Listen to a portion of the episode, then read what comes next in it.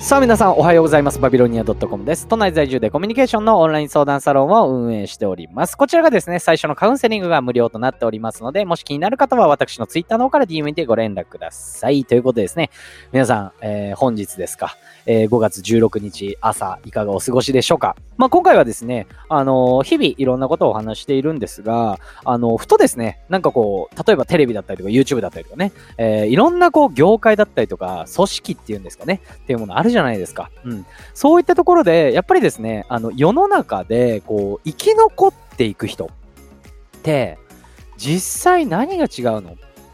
ていうのを、あのーある芸能人の方だったりとか、その分野で生き残ってる方々の、こう、エピソードとかを聞いてて、結局こういうことだよねっっていうのをですね、あの、ちょっと見つけたので、これぜひですね、お話ししたいなと思って今日朝、えー持ってこさせていただきました。というわけでですね、えー今回は、えー世の中で生き残る人とそうでない人の小さな違いということをお話しさせていただきます。それでは参りましょう。バービートーク、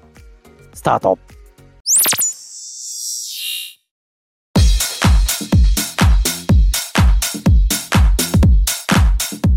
さあ、えータイトルね。ちょっとカッコつけて、世の中で生き残る人みたいなね。うん、ちょっとカッコつけてんじゃねえよと。わかります。まあ、私もですね、ちょっとカッコつけたい年頃なんですよね。うん。あれなんですけど、まあ、そんなことはないんですけど、なんかこうね、例えばこう、芸能界ってすごいわかりやすいじゃないですか。あのすごいこう、ある分野で、ポッて出た人が、そのまま生き残ってく、だったりとか、あの、一発やってって言われる言葉だったりとかありますよね。これって、あの、芸能界ってね、なんかこう、センスだったりとか、なんかこう、ポテンシャルみたいな感じで言われてると思うんですけれども、私はそうは思っていなくて、やはりですね、あの、生き残っていく人っていうのは、それ相なりの、もう理由があるわけなんですよね。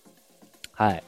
例えばなんですけれども、あの、AKB、私、あの、大学の時に AKB がバカ流行った世代でございまして、もうその、アイドルが好き嫌いとかじゃなくて、もう大学生はみんな AKB に興味津々みたいな。みんなでライブか握手会に行こうみたいな話題が、大体どんなグループでもあったみたいな感じだったんですけども、じゃあその AKB ってやっぱりもうドセンターのドエースって言ったら前田のあっちゃんだったわけじゃないですか。なんですけど、ふと芸能界をパッて見たときに、じゃあ誰が今一番ね、こう、君臨してるかって言われたら、やっぱり指原莉乃さんなんですね。うん。最終的に、まあ、指原莉乃さんは、あのー何でしたっけ？総選挙ですか？総選挙で1位にはなったわけなんですけども、最初からね、あのトップだったかって言われたら全然そういうわけではないんですよ。はい。私そんなにね、AKB だったりとかそういうのに詳しいわけではないんですけれども、やはり分かりやすいのは指原莉乃さんかなっていうのは非常にあって、よくね、指原理論みたいな感じでですね、いつもお話してるんですけれども、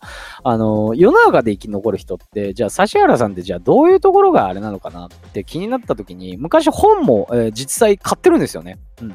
だったりとか、なんかこうね、いろんなエピソードだったりとか、あのね、まあ、指原さんに限らず、あの、いろんなですね、将棋界だったりとか、じゃあスポーツ界だったりとかね、あの、ビジネスだったりとか、そういったところでも、じゃあどういった人が生き残ってるかって、まあ、いろんなエピソードだっただったりとか、いろんなね、こう、まあ、あの、記事だったりとか見ていると、やっぱりですね、小さい当たり前のことをしてるかどうかっていうことなんですよね。うん。例えばなんですけれども、なんか芸能界ってテレビの収録とかあるじゃないですか。あれでですね、あの、よく、なんかこんなエピソード聞きませんか？なんか、例えばすごいね、こう、売れてる人っていうんですか、芸能界で。っていう人って、もうやっぱりですね、毎回毎回こうスタッフさんにしっかり挨拶するとかね、そのスタッフさん一人一人を目を見てしっかり挨拶しているとかね。うん。そういったところだと思うんですよね。まあ、要するに、まあ、そういうもう具体的なことを言ってしまえば、もう一人一人をあの目を見てしっかり挨拶をしているか、だったりとかね。そういうふうに、こう、あのね、数秒、数十秒の会話でも、しっかりね、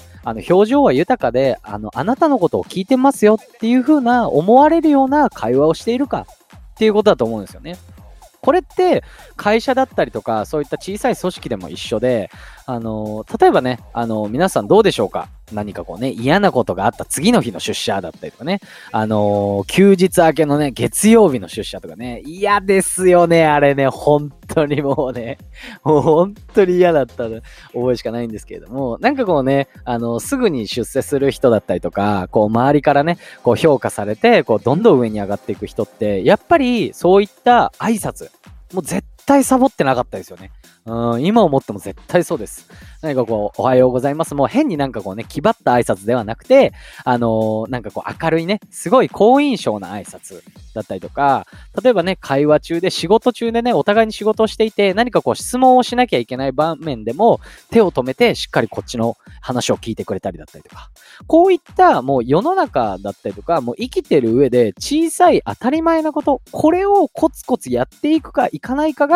やっぱりですね、その分野で世の中で生きて、生き残っていけるかいけないか、これが本当にね、絶対にね、あのー小さな違いなんじゃないかっていうことでですね、今回お話しさせていただきました。はい、皆さんはですね、えー朝の挨拶、一人一人目を見て挨拶されてますでしょうか？はい、えー何か話しかけられた時にね、手を止めてその人のね、話をしっかり聞いていますでしょうか。ぜひですね、あの、ちょっと振り返ってみて、疲れてる時、イライラしてる時、絶対あると思うんですけれども、あの、ぜひですね、そういう風に小さな違い、えー積み重ねていって、人の信頼だったりとか、もちろんですね、自分の見せ方だったりとか、いろいろあると思うんですけれども、そういったですね、何かこうね、人にするっていうわけではないんですけれども、相手に何かこうね、好印象を与えるような行動、一つ一つ積み重ねていきましょうということでですね、今回のお話、締めさせていただきたいと思います。はい。えー私がですね、運営しているオンラインカウンセリングですね、こちら、えー最初のえーカウンセリングが無料キャンペーン中でございます。はい。もしですね、えー気になる方、今のお話みたいに何かこうね、人の話し方だったりとか、対人関係でお悩みの方だったりとかね、